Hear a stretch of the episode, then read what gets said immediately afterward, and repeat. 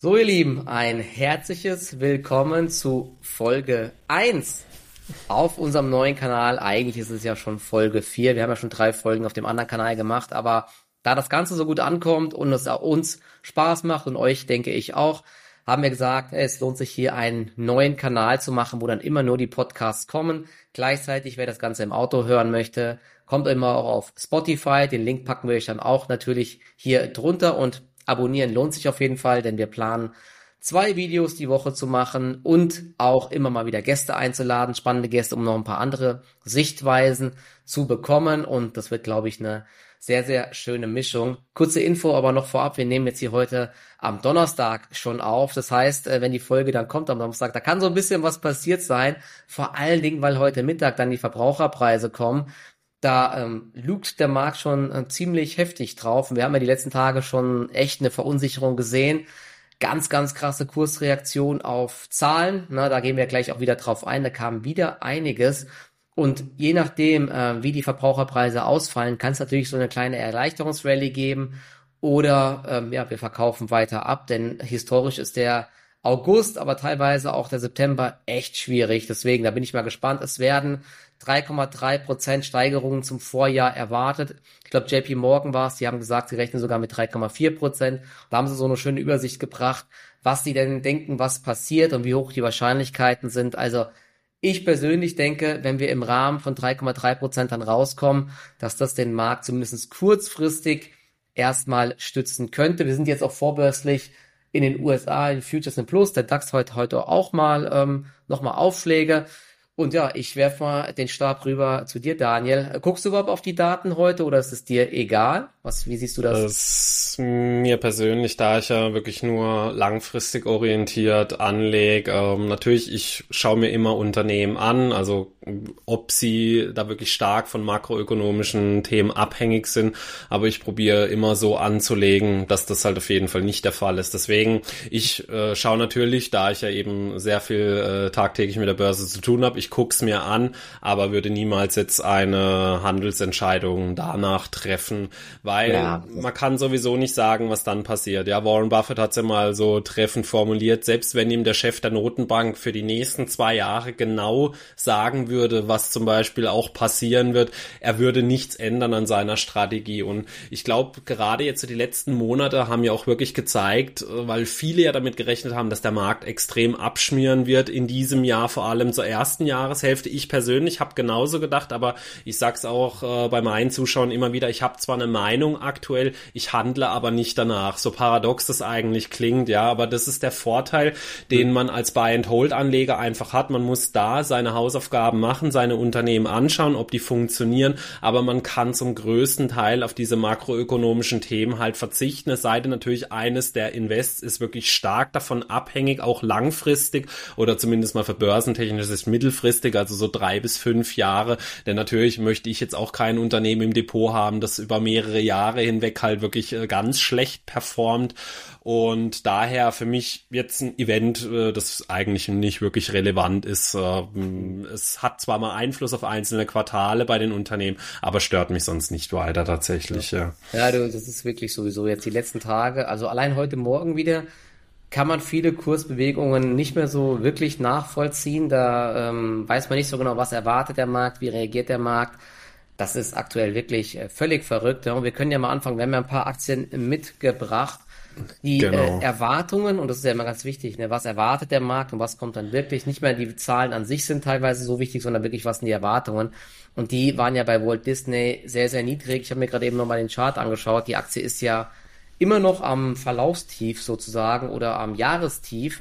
Und da hat die komplette Erholung am Markt nicht mitgemacht. Anfang des Jahres ging es mal nach oben und seitdem tote, tote Hose, ja. Und ich glaube auch die Zahlen, ja, naja, oder ähm, ein bisschen Licht, aber auch Schatten. Wie hast du das Ganze äh, gesehen? Und ja, die Aktie übrigens, und das ist spannend, ja, wenn man mal sieht, wie andere Aktien abgestraft werden, Walt Disney ist sogar vorbörslich leicht im Plus jetzt. Ja, genau. Also erst ähm, ist es eher negativ aufgenommen worden, Ähm, ich glaube, das lag auch daran, dass zuerst die Ergebnisse ein bisschen falsch interpretiert worden sind, denn es hat auch eine Abschreibung und Umstrukturierung eine größere gegeben von über zwei Milliarden. Das hat dann dafür gesorgt, dass das Ergebnis erst erstmal sehr schlecht ausgesehen hat. Äh, aber es gab trotzdem jetzt auch nichts Positives zu vermelden. Also man muss da so realistisch einfach sein, auch wenn man bei Disney an Bord ist. Der Umsatz ist um 3,8 Prozent gestiegen.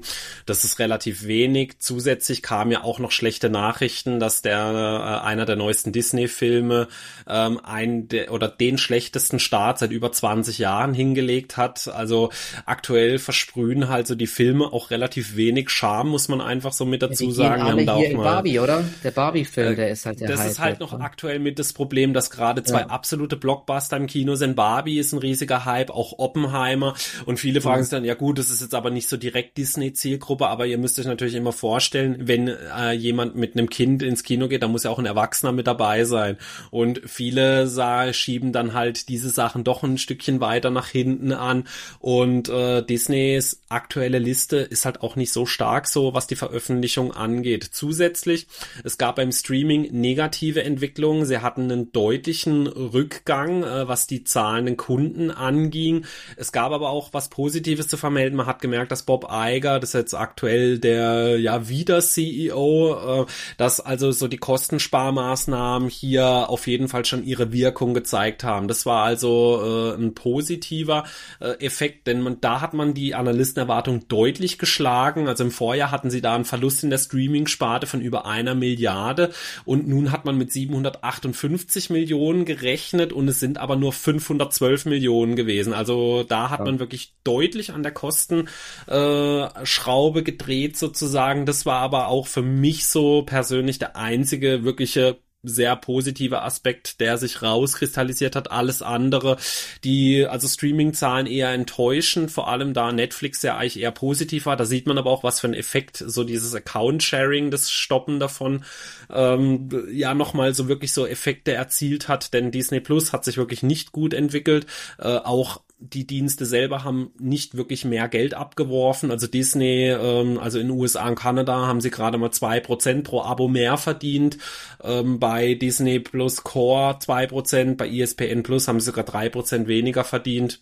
Ich glaube, das fasst das ja. Ganze um Disney eigentlich schon gut zusammen. Also wenig positive Signale damit dabei. Ich weiß nicht so jetzt, wenn sie am Boden sind, ist es so dann ein Thema, wo man jetzt als Trader sagt, ja, da könnte man jetzt eine Chance mal suchen, gerade weil Newsflow auch nicht so positiv ist. Ja, also ich habe es übrigens auch im Langfristdepot schon länger. Ich dachte damals, okay, so eine starke Marke, ähm, die Probleme werden sie in den Griff bekommen. Aber ja, ich denke, man braucht auf jeden Fall noch Geduld. Ein ganz schneller, äh, riesiger Kursanstieg, den sehe ich nicht. Ja, aber hm. ich weiß, erinnerst du dich noch dran, als äh, als dann Disney Plus kam und das war so krass, dass ich erinnere mich noch dann alle gesagt haben, okay, das ist das Ende für Netflix, ja, weil äh, ja. Disney hat ja so starke Filme und äh, Star Wars und Mandalorian und alles, ja. ne? Eine Content-Maschine und Netflix, die werden untergehen. Ja, jetzt sieht man, ne? Nix. Ja. Und ähm, diese Kampfpreise, die Disney da ähm, gebracht hat mit den 5 Dollar, 6 Dollar, das ist einfach eine Geldverbrennungsmaschine par excellence und dass das nicht ewig durchzuhalten ist. Das sieht man. Ne? Ich weiß nicht, hast du es ähm, gesehen? Ich glaube, ein großes Problem war ja, weshalb die Zahlen auch so schlecht waren, ist, dass die Tochter Hotstar, das, die sind ja vor allen Dingen in Indien aktiv und ich glaube noch in weiteren Ländern in Asien, die haben brutal ähm, Kunden verloren, was daran lag, dass sie, glaube ich, vorher mal Cricket übertragen haben und das machen sie jetzt ja. nicht mehr. Und sie ja. haben jetzt 12,5 Millionen ähm, Abos verloren. Ne? Das ist 24 äh, Prozent, ja. Ja, das ist, das ist wirklich, ja. das ist ein Ausbluten par excellence. Ja, also da ja. haben sie, wobei man natürlich sagen muss, ich glaube, in, in Indien die Preise sind nochmal ganz andere, da verdienen sie eh nicht viel mit oder verlieren jetzt nicht so viel Umsatz mit, aber 59 Cent pro Abo. Hält. 59 Cent pro Abo ist Disney Plus Hotstar. Das sind das Sachen, die, das können wir uns ja gar nicht so vorstellen, ja. Aber was viele da jetzt vielleicht fragen, oh, Cricket oder so, da habe ich so einen Fun Fact, den ich als Sportbegeisterter weiß. Cricket ist eine der beliebtesten Sportarten weltweit und sie haben auch einen der größten Influencer der Welt. Also neben Cristiano Ronaldo und Lionel Messi ist tatsächlich ein Cricket-Spieler, der, ähm, ich glaube, sogar mehrere ähm, 100 Millionen Follower hat. Ich weiß nicht, ob es mehr Aktionäre sind, aber auf jeden Fall im dreistelligen Bereich. Cricket ist ein Markt, der wirklich extrem interessant ist und auch äh, bei Sportartikelherstellern immer an größerer Beliebtheit gewinnt. Also das mal so zu dem Kontext, warum eben auch der Markt da wirklich sehr wichtig ist und Cricket ist, also das ist wie bei uns Fußball auf jeden Fall oder wie in der Amerika die NFL, das ist auf jeden Fall in einem Ding. Und ich glaube mal sogar ein Cricket-Event, ein Finale äh, ist eines der Top 5 äh, meistgeschautesten mhm. Events weltweit tatsächlich sogar gewesen. Also Cricket ist wahnsinnig stark, ja. ja. Aber genau, wie du sagst, die Preise. Noch mal, ähm, hier beim Ergebnis, da war immer sogar ein Ticken besser als die Erwartungen, was die Aktie jetzt so ein bisschen hält ist die Tatsache, dass auch Disney jetzt massiv an der Preisschraube dreht und die Abos, ähm, die Abo-Preise ordentlich nach oben schraubt. Ich glaube um 30 Prozent teilweise. Äh, also Disney hm. Plus soll jetzt dann 14 Dollar kosten. Sie sind ja, glaube ich, noch leicht gewachsen in den USA von 11 Dollar. Wobei da jetzt natürlich die Frage ist, und das weiß man dann erst wahrscheinlich in den nächsten Quartalszahlen, wie viele Leute springen jetzt ab, ne? wie gut ist der Content wirklich, um da 14, 15 Dollar zu zahlen im Monat. Und sie wollen natürlich jetzt ähnlich wie Netflix, die haben es sich jetzt abgeschaut, Account Sharing verbieten, das klappt ja bei Netflix auch ganz gut. Also das ja. sind kleinere Kurstreiber, aber ob das jetzt natürlich der Turnaround direkt ist, schwer zu sagen. Ja, also ich ja. finde das Unternehmen und die Brand und so weiter gut, aber aktuell sind sie einfach im schweren Fahrwasser. Ich glaube, so als Investor braucht man auf jeden Fall einen langen Atem, ja. So ist zumindest meine ja, Meinung. Sie haben sich halt auch mit den ganzen Vogue-Themen keine äh, wirklichen Freunde gemacht und ich habe es auch gestern schon mal in meinem Stream angesprochen. Da gibt's eben auch eine große Community, die wirklich speziell gegen dieses Thema ist. Also es war ja ein heißes mhm. Thema, dass man äh, Ariel mit Halle Berry besetzt hat, weil es ja in der Geschichte heißt, ihre Haut ist schneeweiß oder so weiß wie Schnee und besetzt sie dann eben mit Halle Berry. Ja, schwierig und die Community, die da dagegen geht oder dann speziell das eben nicht unterstützen möchte, das sollte man nicht unterschätzen. Ich glaube, das hat Disney jetzt auch in den letzten Wochen und Monaten wirklich zu spüren bekommen, weil es natürlich mehrere solche Themen gegeben hat. Ähm, es wird schwierig für die kommenden Filme, da eben auch die letzten performance-technisch nicht so waren, wie sie sich vorgestellt haben. Aber ja äh, es gibt Unternehmen, die wünschten sich, sie hätten solche Probleme wie Disney und ich glaube, eines davon ist Plug Power. Äh, ja, du rümpfst schon die Nase. Ähm, ja, da sag mal, was war denn bei Plug Power los gestern? ich gucke erstmal gerade, was macht die Aktie vorbörslich. Ähm, sie ist 11% im Minus. Ich gucke gerade noch. Stimmt das? Ich hier gerade spinnt hier gerade mein System. Gestern nach ja, Veröffentlichung ist deutlich runtergegangen, ja. Ja, ja, also man muss, man muss wissen, Plug Power ist ähm, ein Unternehmen, was ja bei Privatanlegern extremst beliebt ist. Die Umsätze sind hier auf TradeGate und so weiter echt hoch, ja. Denn die Story klingt natürlich schon spannend und ist ähnlich wie bei Neil Asa. Die waren ja ähm, auch teilweise gehypt ohne Ende. Klar, irgendwie Zukunft, erneuerbare Energien, Wasserstoff wird überall immer genannt, dass das Öl oder Gas irgendwann mal ablöst. Ne? Wir können da Energie mitspeichern und so weiter. Und Klar, ähm, da fließt dann viel Geld in diese ETFs rein, Global Clean Energy, und da hängen die alle mit drinne.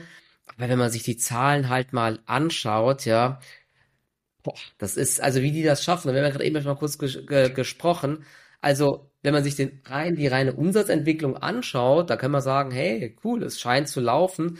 Immerhin 260,18 hm. Millionen Umsatz, 72 Prozent Wachstum, was ja echt stark ist, ne? Also wir hatten ja gestern Palantir, also kaufen, kaufen, kaufen, ja, nee, aber das, jetzt das, kommt das und große die, Aber. Die Prognose ja. wird noch bestätigt, aber das Problem ist halt, ähm, mit was das Ganze eingekauft wird, ne? Und da kannst du ja gleich mal was zu sagen. Also ja. die äh, die Umsätze steigen, aber die Verluste steigen noch viel schneller. Wie kann das sein?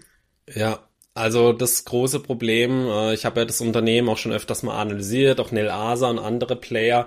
Das große Problem ist einfach, dass diese Produkte, die sie halt anbieten, gerade auf Wasserstoffbasis, dass die mit normalen äh, Industriepreisen in vielerlei Hinsicht nicht konkurrieren können. Das heißt, sie müssen aus eigener Tasche im Prinzip äh, Geld drauflegen oder sie müssen halt sehr viel weniger verlangen, als ihre Produkte schon nur wert sind. Und das ist natürlich ein gefährlicher Mix. Also sie sind um äh, über 70 Prozent vom Umsatz gestiegen. Ihr Roh, also eigentlich heißt ja Ertrag, aber ihr Rohverlust, der hat sich mehr als verdoppelt. Also sie haben nicht mal, also wir reden jetzt hier, Achtung, Vorsicht, nicht vom Betriebsergebnis, wir reden vom erstmal Rohertrag, also von der Bruttoerträgen, was eigentlich abzüglich dann der Produktkosten rauskommt. Und da hatten sie ein Minus von 78 Millionen Dollar. Also sprich, sie haben äh, die Umsätze gesteigert und dann die Verluste auf dieser Ebene noch weiter. Also das heißt, sie legen eigentlich für jeden Umsatz, den sie mehr machen, sehr viel mehr Geld dann einfach oben drauf. Und das ist natürlich eine sehr äh, ja kritische Situation, möchte ich es mal nennen, denn der operative Verlust ist dann insgesamt, weil dann kommen ja erst die ganzen Kosten wie Research Development mit dazu, dann kommen erstmal so die Mitarbeiter, also Selling General Administrative mit dazu mhm. und äh, wenn man das Ganze dann noch mit dazu zählt, dann äh, sind sie dann bei einem operativen Verlust von über 230 Millionen Dollar rausgekommen. Das ist also eine brutale Cash-Verbrennungsmaschine zum aktuellen Zeitpunkt und das hat man auch in der Bilanz wiedergesehen. Einen lustigen Fun-Fact gibt's auf jeden Fall noch. Äh, sie haben es zum zwölften Mal in Folge geschafft, die Gewinnerwartungen der Analysten äh, zu unterbieten. Also sprich, die Verlusterwartungen sind in zwölf aufeinanderfolgenden Quartalen in Folge höher gewesen,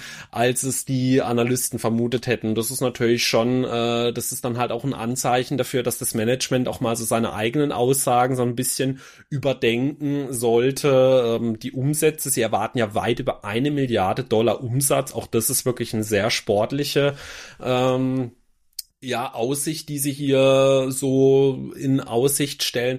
Aber man muss natürlich jetzt bedenken, wenn man so ein Unternehmen hat, ist es wichtig, dass man sich die aktuelle Bilanz anschaut. Und das Unternehmen musste 900 Millionen an kurzfristigen Wertpapieren verkaufen, um, also auf äh, Sicht von äh, einem ungefähr einem, äh, halben Jahr. Und äh, insgesamt haben sie jetzt knapp eine Milliarde seit dem äh, 31. Dezember 2022 verbrannt. Ja, also das ist brutal, wie schnell das bei dem Unternehmen geht. Und jetzt haben sie so ungefähr, wenn man es hochrechnet, äh, noch so ungefähr eine Milliarde in der Bilanz dann halt drinstehen. Also sprich bei den aktuellen äh, negativen operativen Verlusten, das geht noch so ungefähr ein Jahr gut. Dann dürfte mit Sicherheit, äh, es gibt dann nur zwei Möglichkeiten. Du gehst äh, zur Bank und holst dir einen Kredit. Das ist aktuell eigentlich kein Thema zu äh, diesen Konditionen, vor allem auch mit einem Unternehmen, also das sowieso schon so schwierige Zeiten hat oder dann eben, du machst eine saftige Kapitalerhöhung. Und das könnte dann natürlich für Aktionäre richtig bitter werden zum aktuellen Kurs, denn man kann sich natürlich mal hochrechnen, wenn das Unternehmen nur mal eine Milliarde mehr an Kapital braucht, wie viele neue Aktien da wieder ausgegeben werden müssen. Und das ist eigentlich aktuell unumgänglich. Es ist mir auch ein Rätsel. Mir haben auch Zuschauer geschrieben, dass das Management angeblich sogar ausgerufen hat, dass sie im Q4 in diesem Jahr sogar profitabel sein wollen. Also sprich komplett unter dem Strich ein positives Ergebnis haben.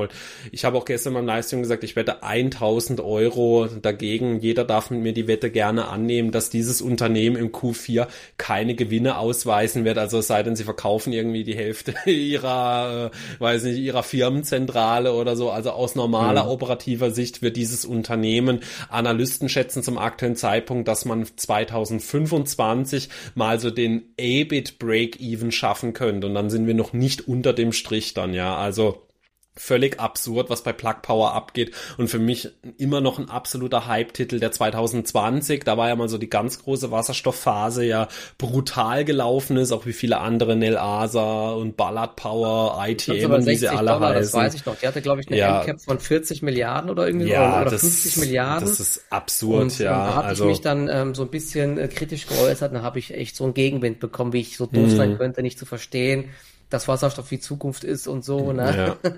Das war Aber schon, äh, das haben krass. halt, das hat halt der ganze Markt genauso gesehen und äh, wie ich habe vor, wie lang ist es her, so vor einem halben Jahr ungefähr, habe ich mal eine Analyse gemacht, die auch relativ kritisch war, die auf die Punkte eingegangen ist und da kann man jetzt eben sagen, ich habe da ein sehr positives Feedback bekommen. Also man sieht, okay. wenn man in diesen Hype-Phasen dann diese Titel also wirklich kritisch anspricht, egal wie gut deine Argumente sind, du bekommst oft sehr viel Gegenwind.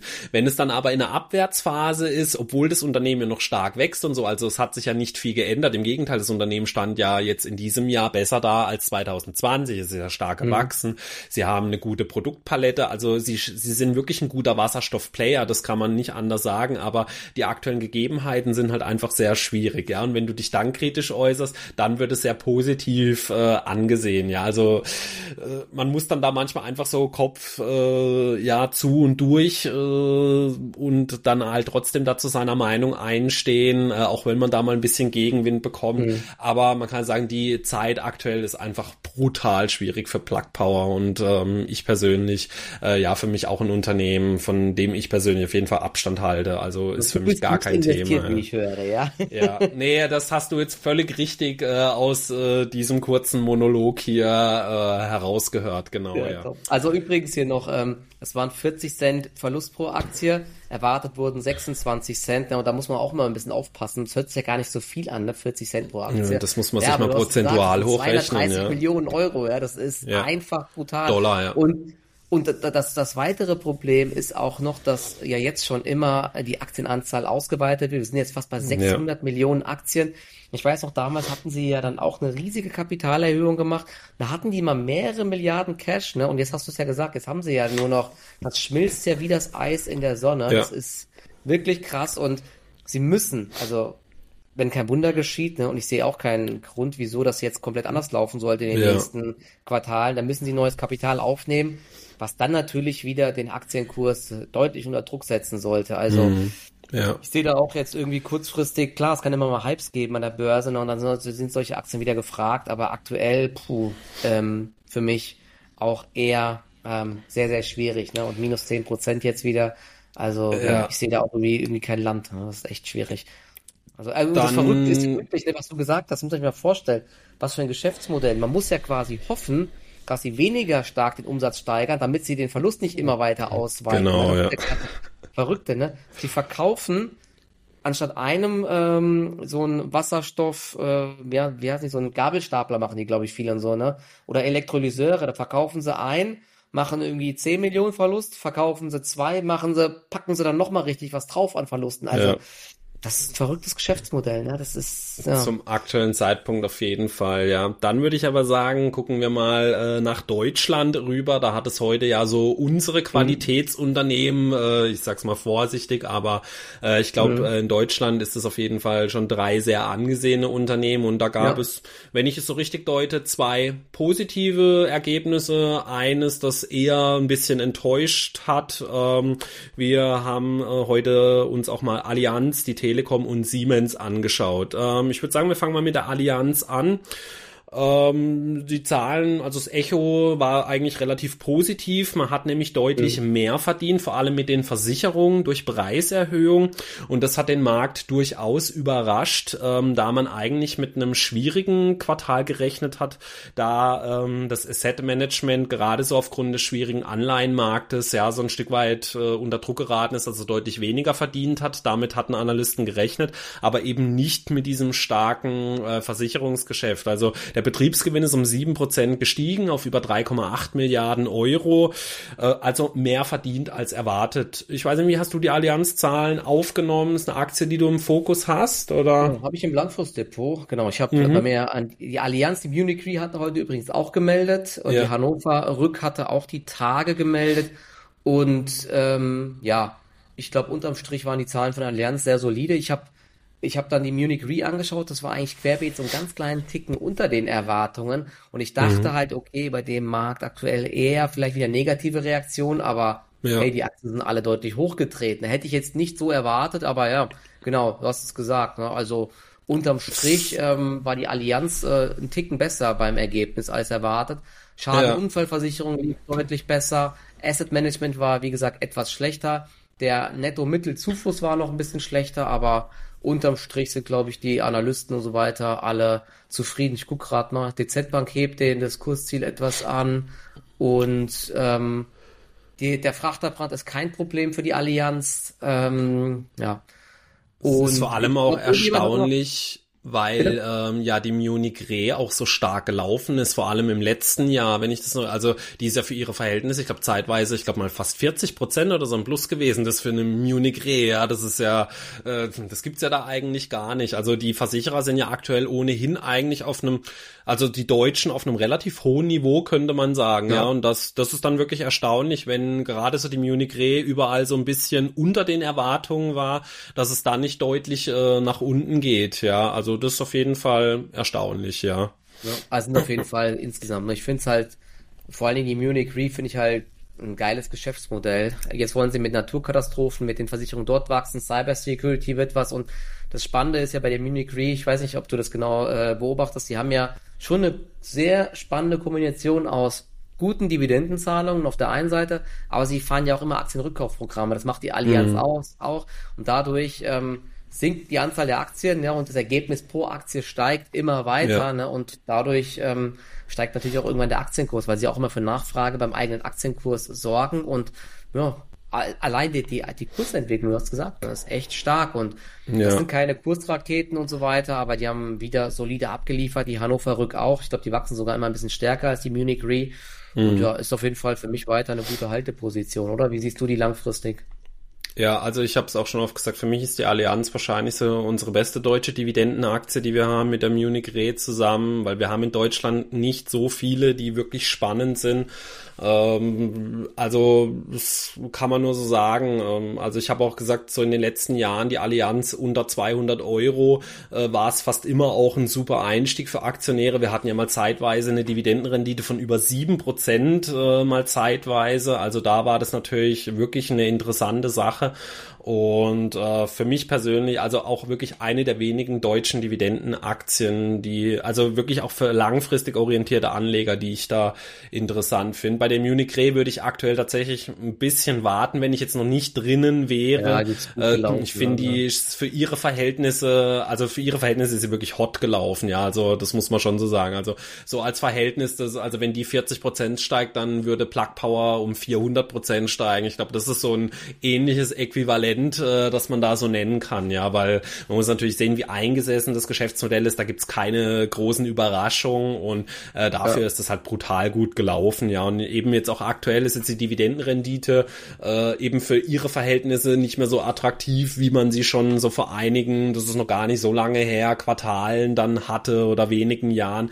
Deswegen bei der Munich Re ähm, würde ich aktuell wahrscheinlich eher mal so ein bisschen die Füße stillhalten, wenn ich da noch nicht drinnen wäre aber ansonsten auch wirklich ein hervorragendes äh, Geschäftsmodell. Und ähnlich stark, auch für mich auch eine interessante deutsche Dividendenaktie ist die Telekom. Da kommt ja noch der Fakt mit dazu, dass ihre äh, Dividende steuerfrei für uns in Deutschland ist. Mhm. Äh, das sorgt dann auch dafür, dass du hier, also da bräuchtest du ein Unternehmen, das über fünf Prozent Dividendenrendite hat oder ungefähr, damit du so auf äh, ein ähnliches Level wie mit der Telekom dann kommst. Und die haben gleich wirklich in vielerlei Hinsicht positiv überrascht. Sie haben ihre Gewinnziele angehoben, ähm, nachdem auch schon T-Mobile US ja äh, ihre Prognosen erhöht hatte für das Jahr. Äh, sie haben einen EBITDAAL von 41 Milliarden Dollar nun in Aussicht gestellt, äh, Euro in Aussicht gestellt und sie hatten einen Kundenzuwachs von 319.000 in einem Quartal. Ja, Man denkt sich ja so immer, die Telekom, ja, aber jeder hat doch irgendwie schon einen Vertrag, jeder ist doch da drin, äh, da gibt's doch gar kein Wachstum man muss sich das jetzt vorstellen, das ist in einem Quartal, also wir reden nicht auf Jahresebene, 319.000 und zum Vergleich, Vodafone hatte gerade mal 24.000 neue, ja. also das ist über das Zehnfache, also wirklich sehr stark, auch wenn der Umsatz rückläufig war, das hatte hauptsächlich damit zu tun, dass sie weniger Endgeräte verkauft haben, das ist aber auch gar nicht so schlimm, weil sie mit diesen Endgeräten sowieso fast nichts verdienen, deswegen auch das starke Nettoergebnis, aber bei den Umsätzen ähm, eben vielleicht war da der ein oder andere ein bisschen bisschen enttäuscht. Gab es aber eigentlich gar keinen Grund dazu. Also ich glaube auch, dass die Nachrichten relativ positiv aufgenommen worden sind, oder? Da kannst du wahrscheinlich mehr dazu sagen. Genau, ja, die war, die bröckelt gerade ein bisschen, war aber deutlich im Plus. Ne? Ich weiß nicht, hast, du hast es ja wahrscheinlich auch mitbekommen. Ne? Die war ja sogar, die stand ja vor einiger Zeit deutlich höher, die Aktie. Und ein Grund für den Abverkauf war ja dann auch die Sorge, dass Amazon in den Mobilfunkmarkt genau, ja. einsteigt und äh, die anderen, die Konkurrenz AT&T, Verizon und auch T-Mobile US unter Druck setzt und darf nicht vergessen, die, die Telekom-Aktie hängt natürlich auch stark an dem äh, Kurs von T-Mobile US. Am US-Geschäft, ja genau, ja.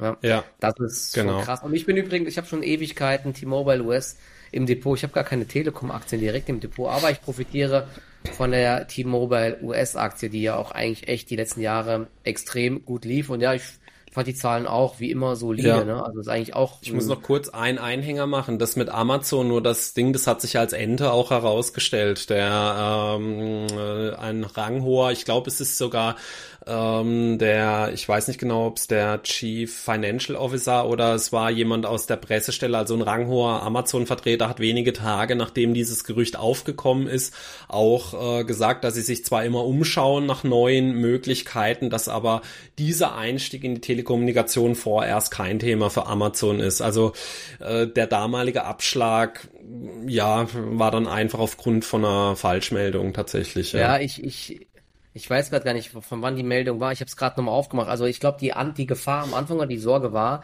dass Amazon da irgendwie das anbietet, von wegen, du hast eine Prime-Mitgliedschaft und kannst dann kostenlos telefonieren. Das wäre natürlich schon hart gewesen. Aber mm. so kommt es anscheinend auf jeden Fall nicht. Was ich jetzt nochmal hier gerade gesehen habe vom 25.07., das war ja nochmal die Meldung, dass Amazon einen Discount-Tarif vom von Tisch vertreiben möchte. Ne? Aber in welcher Art und Weise weiß ich jetzt gerade auch gar nicht. Ähm, oder ob das ja. noch aktuell ist. Aber es soll was ja, mit Prime kommen auf jeden Fall. Ja, aber es soll nicht mhm. so ausführlich. Also viele hatten ja Angst, Amazon ist jetzt der nächste große Telekommunikationsanbieter ja. oder äh, vielleicht gut schlucken ist schwierig, weil die alle auch krasse Balance Sheets natürlich haben.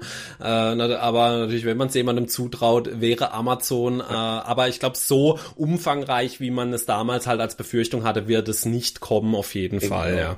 Ja, denke ich ja. auch. Deswegen, ne, man muss da jetzt auch nicht direkt in Panik geraten als Telekom-Aktionär. Und ja, wie gesagt, die Aktie ist auf dem Niveau, finde ich eigentlich auch sehr spannend. Die Kursziele übrigens der ganzen Analysten sind auch deutlich höher. Ich muss gerade, ich mache ganz kurz nochmal auf. Ich habe nämlich vorhin irgendwas gesehen. Ähm, was haben sie hier gesagt?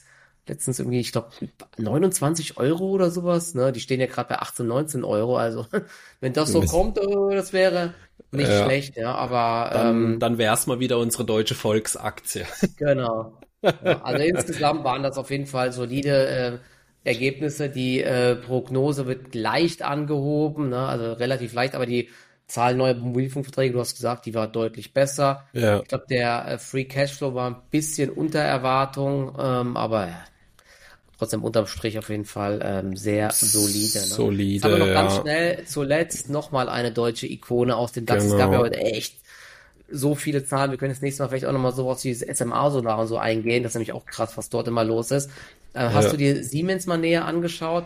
Ich glaube, ja. ähm, also ich finde Siemens auch langfristig wirklich ein tolles mhm. Unternehmen mit steigenden Dividenden und so weiter. Also ist auch, wenn man sich so fünf Aktien aus dem DAX aussuchen könnte, wäre bei mir eine Siemens auch dabei. Die mhm. Aktie ist trotzdem heute so ein bisschen äh, unter Druck, ne? denn ähm, der Bereich Digital Industries, der war unter Erwartung und dort wurde auch die Prognose gesenkt, lag laut Management vor allen Dingen an der Schwäche in China, denn dort, ja, das kriegt man ja auch die ganze Zeit mit, die chinesische Wirtschaft, die läuft gar nicht äh, gut und dort wurden Aufträge davor auch ein bisschen vorgezogen und jetzt ist da eben ein kleines Loch. Trotzdem insgesamt äh, wächst man weiter und ja, also ich sehe da jetzt keinen Abbruch der Story, aber kurzfristig natürlich aktuell Gegenwind, oder wie siehst du's?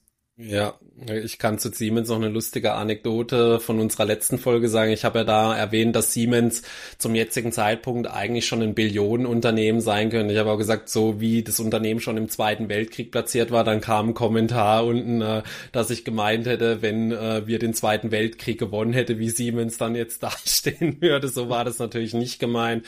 Das war einfach, man muss mal sehen, wo die technologisch schon waren. Also, da gab es ja nicht viel Konkurrenz. Wenn man von da an Jahren noch sehr viel mehr innovativ gearbeitet hätte. Also so war das gemeint, das mal so als kleine Glasche, fand ich auf jeden Fall super lustig. Ich habe auch drauf geantwortet. Ähm, wie du es gesagt hast, äh, wohl die größte Enttäuschung war die, ähm, Digi also die Automatisierung vor allem. Da sind die Aufträge beziehungsweise die äh, Erträge deutlich zurückgegangen, also deutlich im zweistelligen Bereich. Ansonsten der Gewinn äh, plus oder der Umsatz ist plus sechs Prozent gewachsen, fast 19 ja. Milliarden, Gewinn 1,4 Milliarden. Aber aber beim Digitalisierungsgeschäft hatte man sich einfach mehr erhofft. Die Industriesparte ist ebenfalls nicht so stark gewesen, minus vier Prozent. Da waren wir so bei 2,75 Milliarden.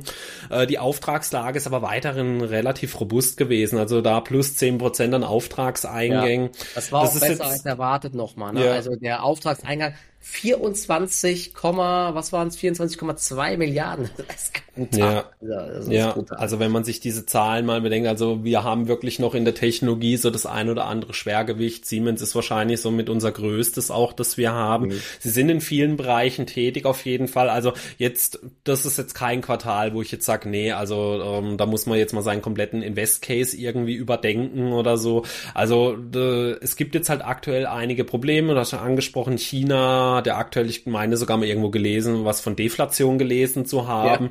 Ja. Äh, ja, dass sie haben, genau, die waren jetzt Deflationstendenzen, haben sie dort ja, jetzt. Genau. genau, also dass China eben vor allem einige Probleme hat und wenn China eben Probleme hat, ja, dann äh, haben viele Unternehmen, auch bei uns in Deutschland Probleme, weil wir eben halt doch äh, ja sehr starke Handelsbeziehungen natürlich haben und ähm, Siemens, ja, bleibt für mich auch, wie du sagst, im DAX so einer der stärksten Titel, die wir drin haben.